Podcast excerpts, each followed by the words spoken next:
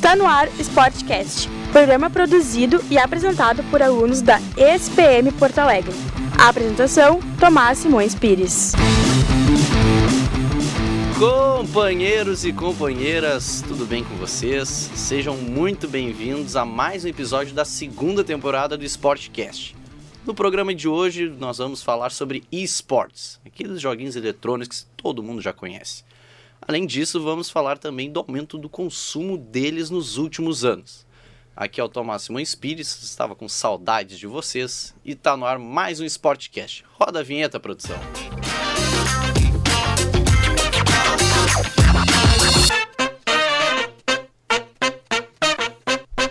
Vale lembrar que você nos encontra no Spotify e no SoundCloud. É só procurar por Sportcast. Segue a gente também no Instagram, arroba SportcastSPM, para acompanhar todas as novidades do nosso programa.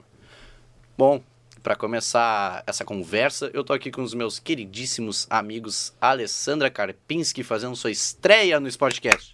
Oi, pessoal, tudo bem? Tô aqui também com o nosso queridíssimo João Pedro Argemi Fala galera, e sempre ele, né? Rafael Castro. Tamo aí como sempre, galera. É a tradição na mesa do Sportcast já, né, Rafael? Se não tem Rafael Castro, não tem Sportcast. olha, que moral, hein? que isso. Bom, Eu tô. Não sou eu, né? Bom, ah, o nosso programa hoje, como já dito, é sobre esportes. Eu quero saber qual é a vivência de vocês da mesa sobre esportes. Eu vou dar minha opinião também depois de vocês, claro. Beleza. Cara, eu ah, sou um jogador assíduo de FIFA, jogo FIFA praticamente diariamente, porém não sou ah, muito de jogar competitivo. Às vezes eu jogo no modo online em algumas partidas, mas só amistosas, assim, não chego a fazer Ultimate Team nem nada desse tipo. E eu jogo bastante Free Fire no celular, né? Ah, acho que a gente vai- eu vou trazer uma discussão aqui sobre o Fortnite, então acho que já vale o destaque. Rafael. Bom, eu também só fico no FIFA. Às vezes vou pro NBA, às vezes vou pro meio da NFL. Não saio da área dos esportes. Não consigo. É, é tradição da minha vida, assim.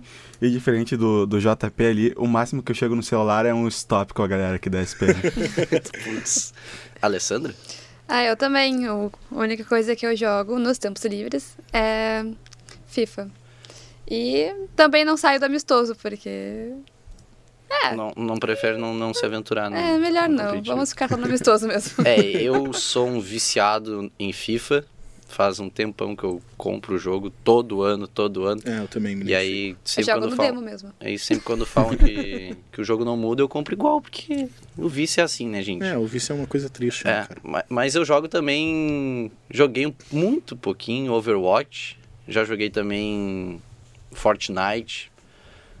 E também Rainbow Six no, no, no PS4. Ag- No computador, eu. No League of Legends, eu nunca passei tutorial. Porque eu achei o jogo difícil. Eu não sei como. Ninguém acha que é jogo difícil. Só eu, cara. E o CSGO eu não tenho. O meu notebook não roda. Ah, o meu, eu jogo The Sims bastante também. The Sims 4 Ah, eu também. jogo muito eu, eu Antigamente jogava jogava Eu também. jogo muito The Sims. E agora eu baixei um Minecraft lá, bah, vou passar a noite toda jogando Minecraft. Ah, pra tu ter uma ideia de como eu sou viciado só em jogo de esporte, eu jogava Minecraft só pra fazer estádio de futebol. Bah. Só pra isso. putz. Meu, o início do- dos meus. Não é nem esportes, né? Mas no game era no clique jogos, cara. Ah, sim, com certeza. né? Tá. até hoje, até hoje. pra- É, temos também. mais alguma jogo também. experiência, assim. Se diverte um pouquinho.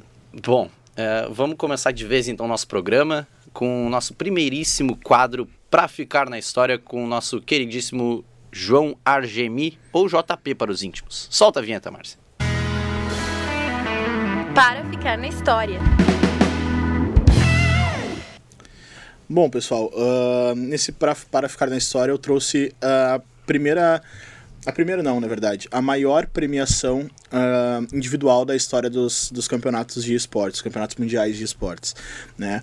Ah, o americano Kyle Buga, Buga é o, o nick dele no, no Fortnite, ah, aos 16 anos ganhou 11 milhões e 400 mil reais ah, como campeão né, do, do Campeonato Mundial de Fortnite. É a maior premiação da história do, dos esportes, a maior, premi- maior premiação individual, como eu já disse. E ele ganhou ao todo né, 3 milhões de dólares. ah, fazendo a conversão, chega a 11 milhões e 400.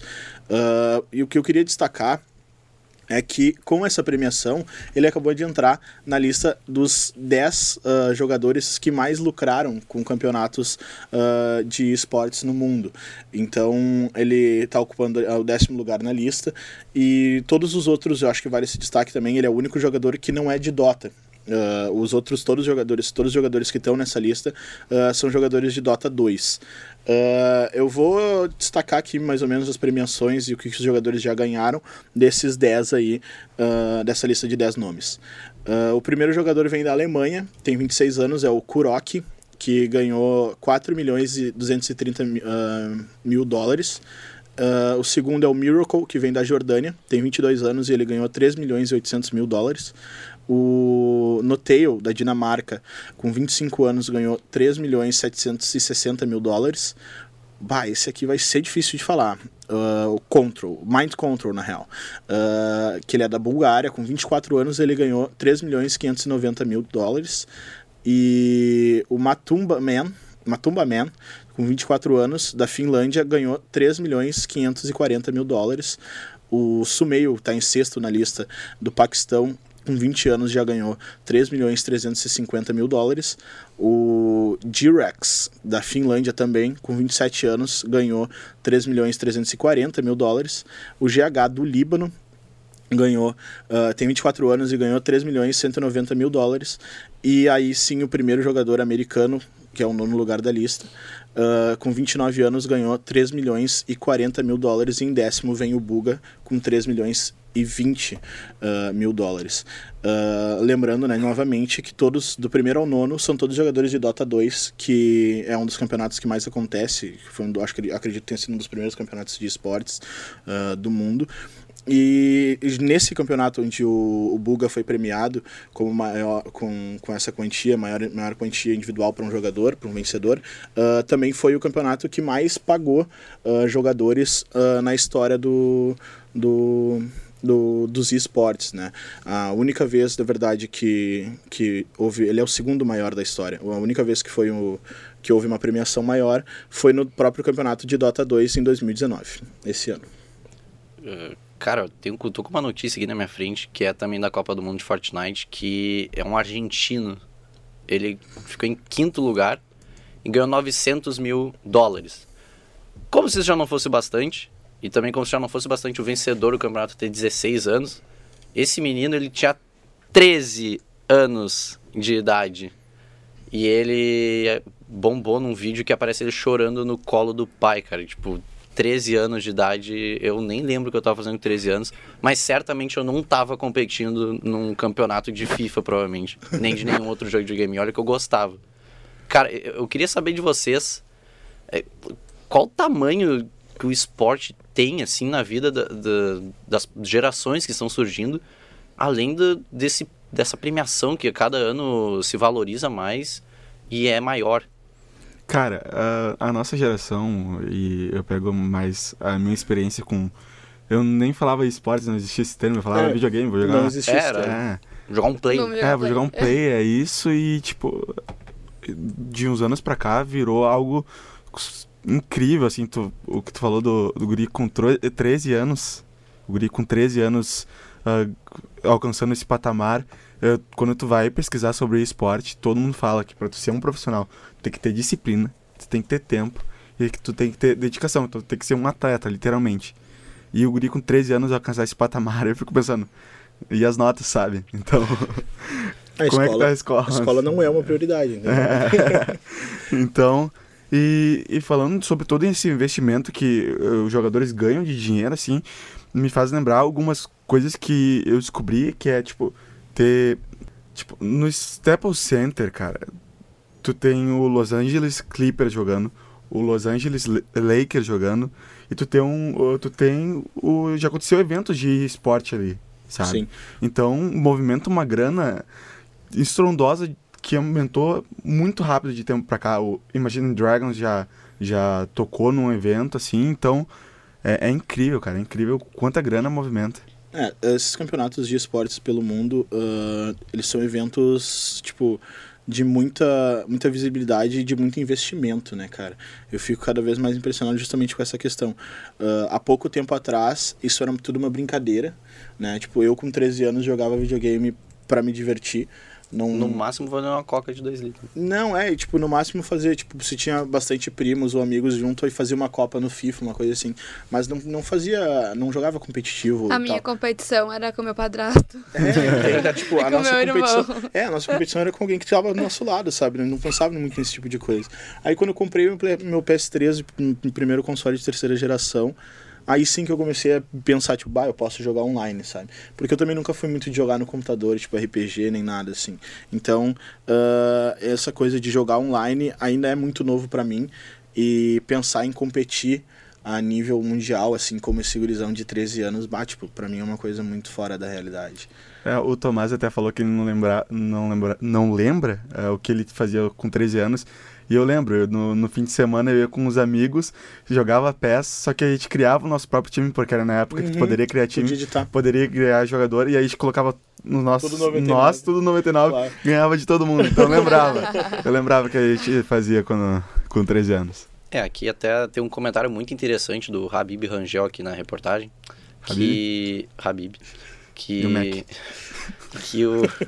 Esse menino de 13 anos, o Thiago, ele fez mais pela Argentina do que o Messi, Rafael, sabia? É, o. É verdade. Eu acho que o Habib tem toda a razão. Eu, eu acho que o Habib não ganhou o título igual, né? Que nem o Messi. Então o. Habib é maior que o McDonald's e o Burger King. O Habib maior que Messi. Bueno, então vamos dar continuidade ao nosso programa. Vamos agora ao quadro Te Liga Aí, com a nossa estreante Alessandra. Vamos lá. Te liga aí! Então, né, uma curiosidade é que o Brasil, ele é uma potência no cenário dos esportes eletrônicos e teve o primeiro jogador exportado para uma das maiores equipes de LoL do, do mundo, o Rafael Hakim. Desculpe pela pronúncia Eu não se não vou estiver fazer correta. piada de novo. Não te preocupa, a piada era bem ruim, Rafael. Tava tranquilo.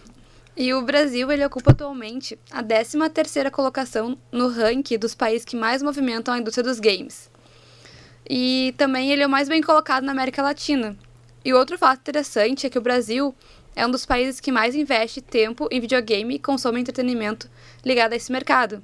No final do Campeonato Brasileiro de LoL do 2017, 8 mil pessoas lotaram o ginásio para conferir os jogos ao vivo e a competição foi assistida por mais de 2 milhões de pessoas pelas redes sociais, no YouTube e pelo canal a cabo da Sport TV. E também o cenário ele vem se consolidando rapidamente, porque para acelerar esse, esse desenvolvimento, a E-Masters ela investe na, na base e oferece oportunidade para equipe que amadora e sem profissional, para que elas possam treinar e mostrar seu potencial e se desenvolver, né, para a ponto de disputar um campeonato profissional e ter remuneração, né, porque o dinheiro que ganha nesses jogos é, É bem alto. é, é bem bom, né? É, exatamente. Até tem uma pergunta para você, pra fazer para vocês. É, se vocês já imaginaram que os jogos de videogame poderiam tomar essa proporção de ter equipes amadoras, ter equipes semi-profissionais, ter base, ter atletas ah, tendo dietas balanceadas e rigorosas para só a prática do esporte? Eu nunca pensei que pudesse chegar nesse nível, porque era tudo tido como uma brincadeira no início. A gente jogava videogame, tipo, pra brincar com os amigos ou pra. quando a gente queria, sei lá, fugir dos temas de casa, uma coisa desse tipo. Então, eu acho que a gente vê que chegou nessa proporção, mostra o quão está sendo valorizado o mercado e como eles conseguiram ah, responder a uma demanda que existe, sabe? Porque ah, com a chegada da terceira geração que possibilitou que a gente jogasse online nos nossos consoles, ah, as pessoas foram virando competitivas e queriam cada vez mais ser melhores, principalmente, por exemplo, em jogos, em jogos de tiro que tinham rankings mundiais, então as pessoas ah, queriam figurar os 10 no ranking ali, alguma coisa desse tipo, queriam ver o seu nome ali no, no ranking dos melhores. Então acho que isso foi explorando cada vez mais a possibilidade de se tornar um esporte que se tornou hoje, sabe?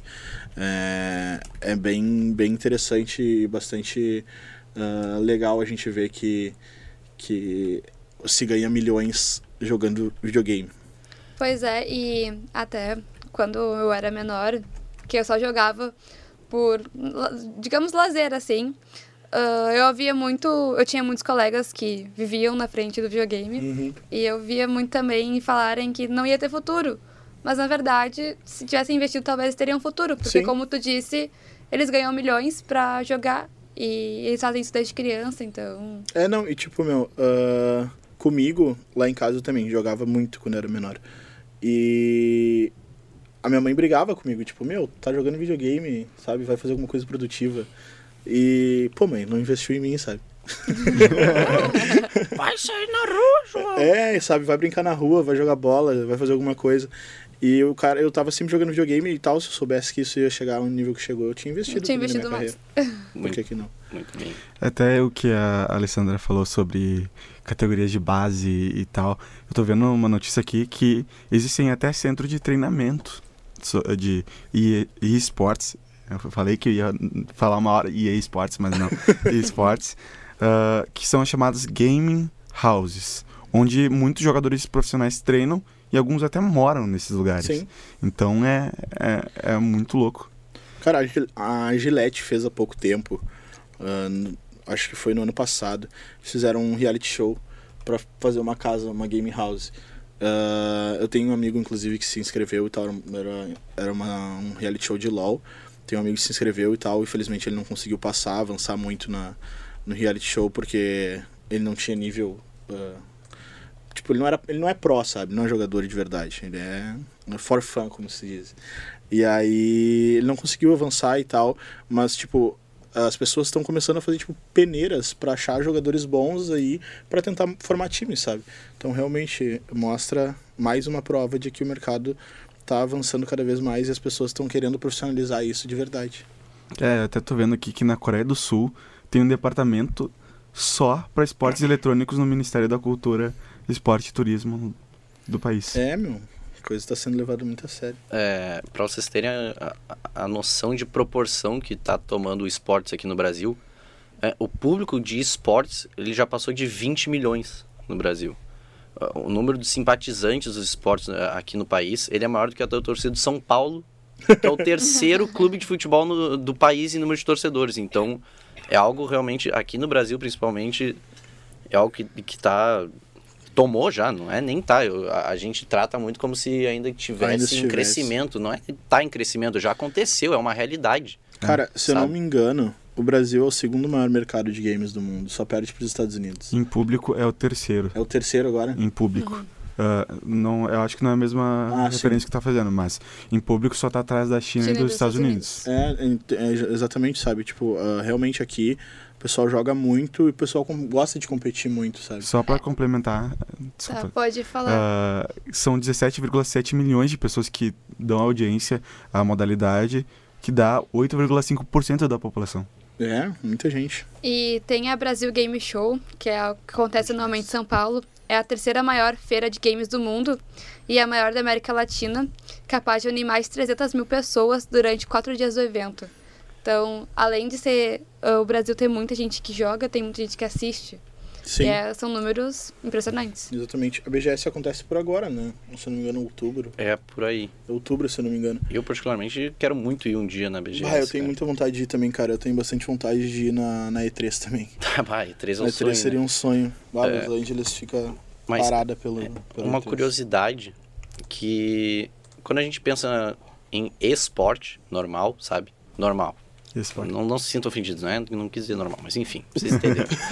Ah, a, a gente trata o Brasil como se fosse o país do futebol, né? E aqui o cenário do espo- e-sport, do futebol no Brasil, é, é diferente. É, Nós temos alguns bons jogadores é, no, de FIFA, de PES, só que é, é muito desorganizado a, a- parte competitiva desses jogos aqui no país. jogos né? de futebol, sim. O Brasil é um país mu é muito mais organizado em jogos de FPS, que são basicamente jogos de tiro, tipo o Overwatch ou CS. Rainbow e, Six. É, Rainbow Six. E o. E também, obviamente, no League of Legends, que ah, atrai milhares de, de pessoas em cada ginásio que passa. Inclusive aqui em Porto Alegre, É isso que eu ia falar. é, né? Aqui em Porto Alegre aconteceu uma etapa presencial do, do Campeonato Brasileiro de LoL, porque e, e nessa etapa os ingressos esgotaram tipo em dois dias, sabe? A gente não lembra exatamente o local, se foi no, no, no Araújo Viana ou se foi no, no, no Tesourinha, Porém, É, foi, num, foi num. os- ah, era um número considerável de ingressos e esgotaram muito rápido, justamente pela demanda que tem, sabe? E, e como Porto Alegre não é um centro, né, tipo, nacional, ah, surpreende que, que um campeonato desse, dessa proporção, uma etapa de- do Campeonato Brasileiro de LoL venha para Porto Alegre, então o pessoal que é fã mesmo da franquia surta, né, cara? E compra todos os ingressos. É, no, no Rio de Janeiro acho que é mais forte, né? Até também devido ao time do Flamengo. O time do Flamengo tem uma é equipe de muito LoL. forte. O time do Flamengo tem uma equipe de Ah. LoL, é verdade. Mas, é, enfim, a Marcinha já tá me xingando aqui. Então vamos continuar o nosso, nossos quadros e o nosso programa, respectivamente, né? Ah, então, Rafael, chegou a tua hora de nos apresentar o top 10. Top 10! Bora lá então. O, o nosso top 10 não poderia ser diferente e a gente trouxe os 10 jogos de computador mais populares do mundo. O primeiro é o League of Legends, o famoso LoL. O segundo é o Counter-Strike. O terceiro, Fortnite. O quarto, Hearthstone. O quinto é o Minecraft, que o Tomás está prestes a se viciar. O sexto é o PUBG. O, sete, o sétimo é o Overwatch. O oitavo, Tom Clancy's Rainbow Six. O nono é World of Warcraft. E o, dez, o décimo é o famoso GTA V. Gosto, muito. É, Jogo bastante até hoje. é muito curioso, né? Que até ne- nessa última posição o GTA ele não é competitivo, né? Ele é só um jogo que tem um modo online, só que é tanta gente jogando. Exatamente. E é tão tradicional também. E né? é tradicional, é jogo. Cara, no Brasil, o GTA Online é uma febre sensacional, assim. Assim como era no GTA San Andreas, os brasileiros fazem servidores, tipo, Rue, Rue BR, sabe? Com, tipo... O Samp. Vá, saudades. Cara, os, os servers brasileiros é espetacular, assim, tipo, a polícia é a polícia, os carros da polícia de São Paulo, tá? Ah, tem, tipo, Megane rebaixado, sabe? Tem Chevette, tem vários, vários carros nacionais, assim, coisas que a gente não costuma ver em videogame. É, e é interessante porque se, se forma uma comunidade grande de pessoas que jogam, assim, assim como era no GTA San Andreas, agora no GTA V se repete. E para quem não joga nesses, nesses, server, nesses servidores assim que são ah, mais zoeiros, ah, eu acho que é- se, se torna bastante interessante o GTA V pela possibilidade que a gente tem de jogar com os amigos, assim. Eu quero amplificar agora o do GTA V para todos os GTAs, Vai. porque ah, primeiro que a maior decepção da maioria das nossas vidas, eu acho que eu vou ampliar não só para mim, é quando tu ia na- nas banquinhas comprar o GTA Rio de Janeiro e era a mesma coisa. Ah, sim, claro. E Comprava jogo pirata, Rafael. é. Mas Não, a todos minha temos decepção foi... Ah, Eu fui comprar o GTA Rio de Janeiro e não funcionou. É, não, tipo, clássico. Triste realidade. GTA Rio de Janeiro, GTA Tropa de Elite. Essas coisas eram sensacionais. A única coisa que funcionava eram as camisetas de time. As camisetas torcidas organizadas, tinham todas. Eram sensacionais. eu queria trazer um detalhe sobre a lista também, que o primeiro colocado, o League of Legends, ele foi lançado dia 27 de outubro de 2009. É, ou seja, é, é um, é um Fazem jogo 10 anos. bem antigo já. Aham. Só que ele se mantém vivo o tempo todo porque a Riot Games, ela dá muita atenção para essa parte competitiva. Uhum. Que eu acho que é o que falta também um pouquinho para alguns jogos, tipo o FIFA, por exemplo. Que é lançado todo ano um jogo e acaba, sei lá, meio que sendo deixado de lado, sabe? Eles, Uhum. já, eles lançam esse jogo já estão preocupados já em lançar um pro ano que vem. Eu não sei se tu tem essa sensação, tu que joga bastante FIFA. Ah, tu também, Rafael. A gente. A gente. Quando a gente começa, tipo, compra o FIFA, FIFA 20, sei lá. Logo quando a gente abre o negócio, ah, a caixinha tem ali a propaganda do FIFA WC, que é o FIFA World Cup, que é online, Interactive ah, World Cup, um negócio assim. E eles fazem a propaganda e tal, a gente pode participar, só que, tipo, ele não é muito. É como tu disse, tipo, ele não é interativo, sabe? Tu joga as partidas ali e aí tu vai te classificando e vai. E, tipo, tu não tem noção exatamente de que ponto tu tá do campeonato e como é que vai ser. Eu- o que acontece é que se tu passa a nível, tipo, de chegar a, a, a- a fases presenciais, ah, provavelmente tu vai ter que jogar. ah, algumas horas aí, e tu vai ter que cumprir os horários onde as partidas vão estar abertas e tal. E eu, como um jogador esporádico, não vou, ah, tipo, conseguir cumprir, por exemplo, esses horários das partidas para conseguir uh, me classificar para um nível, uma, uma, etapa presencial, uma coisa desse tipo. Então eu acho que é justamente isso, assim, é, falta um pouco de investimento, falta um pouco de, de interesse também da EA em fortalecer esse tipo de cenário, sabe? É, uma coisa também muito interessante sobre os esportes em geral, que é, é a interação dos famosos, né, com os jogos. Uhum. Tipo, o Neymar fazendo live de Call of Duty com youtubers brasileiros, tipo o Alonsoca e o Hayashi. Acho que o Alonsoca tava também. Uh, é, e, e, eu queria saber a opinião da Alessandra sobre isso, sobre os famosos estarem nesse meio. Acho que não tem problema nenhum e é até bom porque acaba tendo talvez mais, mais ainda visibilidade do que já tem. Exatamente isso Mas que eu é, falar. é, né? é questão do marketing mesmo, né? É, É. Dá, gera muita visibilidade pro, pros jogos e, e, sei lá, por exemplo, o Griezmann ir lá e fazer uma comemoração do Fortnite, sabe? Pô, tipo, o quão, o quão essa, esse fato do Griezmann ter feito a comemoração na Copa do Mundo de um jogo não fez com que a, que a distribuição desse jogo aumentasse, sabe? Não fez com que a, Exatamente. a- o, o sucesso, o- sei lá, o número de jogadores desse jogo aumentasse, uma coisa assim. Porque o jogador fazendo comemoração, algumas pessoas eu acho que devem pesquisar o que, que foi a O comemoração. que que é, exatamente? E aí vai acabar descobrindo, por exemplo, aquele jogo do PUBG. PUBG. PUBG. PUBG. É isso aí.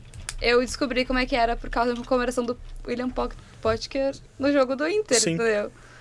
É, Porque e- os jogadores estavam jogando, E daí... como os jogadores tu vai- jogam esse jogo é inacreditável. Eu conheci esse jogo É. também por causa dos jogadores de diversos times, porque é inacreditável como gostam de jogar esse jogo. E eles estavam ali comemorando, e tu ficava, mas o que, que é isso? Aí quando meu pai tava jogando. É, o marketing, né? Famoso. É, o Neymar também. Você que gosta de marketing, venha para a SPM. Propaganda, o, hein? É, o Neymar, propaganda. quando Pode vir. foi num jogo, acho que pela seleção brasileira na Arena Corinthians, que ele tirou a bandeirinha de escanteio e fez como, usou como arma, fazendo referência ao jogo, ao CSGO Na, também. na Copa também contra o México, todo mundo achou que ele tava imitando o Kiko pra provocar, e na verdade ele tava fazendo o personagem se protegendo da flashbang do, Ah. do CS. No caso Até da arma também não tem nada a ver com o Bolsonaro, né, o presidente? Exatamente, tô aqui. Infelizmente eu queria ser parça do Neymar. Ah, mas é. Bobagem. É, ah, enfim, a gente tem outros personagens também. A gente tem o Ronaldo Fenômeno, que tem parte de uma equipe da CNB Esports Club. Que a CNB ela conta com line-ups de LoL e de FIFA. Ele investe bastante o dinheiro dele em coisas que estão em alta, né? Primeiro, eu lembro que um dos, um dos primeiros investimentos dele foi a, a agência, que é a La9, que é a agência de, de empresários, jogadores e tudo mais. Aí depois ele investiu no time lá nos Estados Unidos, no, no Fort Lauderdale. E agora ele tá indo para essa área dos games aí, ah, investindo bastante em esportes. O Ronaldo, que também já investiu em poker também, ah, e tem bastante gente que joga poker online, não gosta das fases presenciais. Então, ah, poker Será vai- a pauta, hein? é exatamente isso que eu ia falar. Poker que vai estar em pauta no, no Sportcast nos próximos, Spoiler. nos próximos capítulos, quem sabe. Vamos ver. e, bom, quem mais de famoso que tem pra nós no Cara, a gente tem aqui o Shaquille O'Neal, o? Steve Aoki, DJ, o Mesut Ozil, o nosso queridíssimo meio-campo do Arsenal. Cara, e programa. fechar a lista com chave de ouro, nada mais nada menos que Magic Johnson. Bem aleatória essa lista, né? É, pra tu ver, né? Os games estão em todo, em todo lado. É, e além de é, grandes personalidades, a gente tem grandes marcas que patrocinam Ah, o esportes, né? A gen- a gente, tem aqui, por exemplo, a, a Coca-Cola, a gente tem a, a Netshoes, que anunciou até a Copa Netshoes Sports já há um Ó, tempo. que legal. Ah, a gente também tem McDonald's, é, Red Bull, a Intel e por aí vai, cara. É realmente. É, exatamente. Tipo, esses, essas marcas de computador, essas marcas de elas produtos aproveitam bastante. aproveitam muito desse meio, né? Tipo, ah, além, com- além da patrocin da, de fazerem de fecharem patrocínios com os jogadores, ah, elas fazem patrocínio com pessoas, por exemplo, que não são pró, mas que tem canal no YouTube, alguma coisa assim, e fornecendo tipo material, ah, a Nvidia dá placa de vídeo para quase todo youtuber, dá GeForce para quase todo youtuber. Ah, então, tipo, é bem é bem importante também essa participação dessas marcas ah, porque de certa forma é um investimento, né? É uma divulgação da modalidade do, dos esportes, e seja qual for o jogo, seja qual for a, fr a franquia. É, bom, gurizada, a Marcinha já tá me xingando mais uma vez, né? Me xingou o programa todo. É, a Marcinha é foda, né? Destructed. uh, bom. Agora a Marcinha não se recupera até o final do programa. É, bom, então, infelizmente, a gente chega ao fim do nosso podcast. É, foi um prazer estar aqui de novo. Né? Fazia um tempinho que eu não vou, que eu não estava presente no Sportcast. Eu queria consideração finais de vocês, Alessandra. Eu queria agradecer o convite, dizer que eu fiquei muito feliz e espero voltar. E... JP. Ah, eu queria agradecer aí mais um, mais um podcast, meu segundo. E dar felicidades aí pra Alessandra que começou com nós aí e pra ti que tá voltando. Ah, obrigado. Obrigada. Valeu, pessoal. É, o Rafael. Preciso... Fala, pode falar, pode É, falar. fala. Eu vou falar, vou falar, vou falar. Uh, lembrando que o João ainda não fez isso, mas a Alessandra vai- também tem que fazer, os dois tem que fazer. Todo mundo que começa no, no Sportcast tem que pagar um pastel do El Kick pra todo mundo do Sportcast. Então, Pra feliz meu. a gente. Peraí, quando é que começou isso daí que eu não sei? É, pois é. não sei, a gente entrou junto, cara. Então, Que... Enfim. essa, essa. eu Eu, inventei eu não essa tô, sa- regra eu não tô agora. sabendo disso eu daí. inventei essa porque- regra. Não, a gente vai ter um vai café- ganhar pastel também, A cara. gente vai ter um cafezinho comigo. agora, tá ligado? É, eu te dou, ah, te dou um café ali de graça. É, enfim, a gente tem que agradecer sempre, sempre, sempre a ela. Márcia Fernandes, a nossa pra Márcia. Marcinha. Sempre cuidando da mesa de áudio. Tá chorando aqui. Tá chorando. Ah, agradecer também a Júlia Franceschini pela produção do nosso programa. Agradecer também a nossa orientadora Viviane Dutra. E também a SPM por ceder o espaço para nós. É, bom, gurizada, chegou ao fim o nosso Sportcast número 2. Até o próximo programa. Tchau!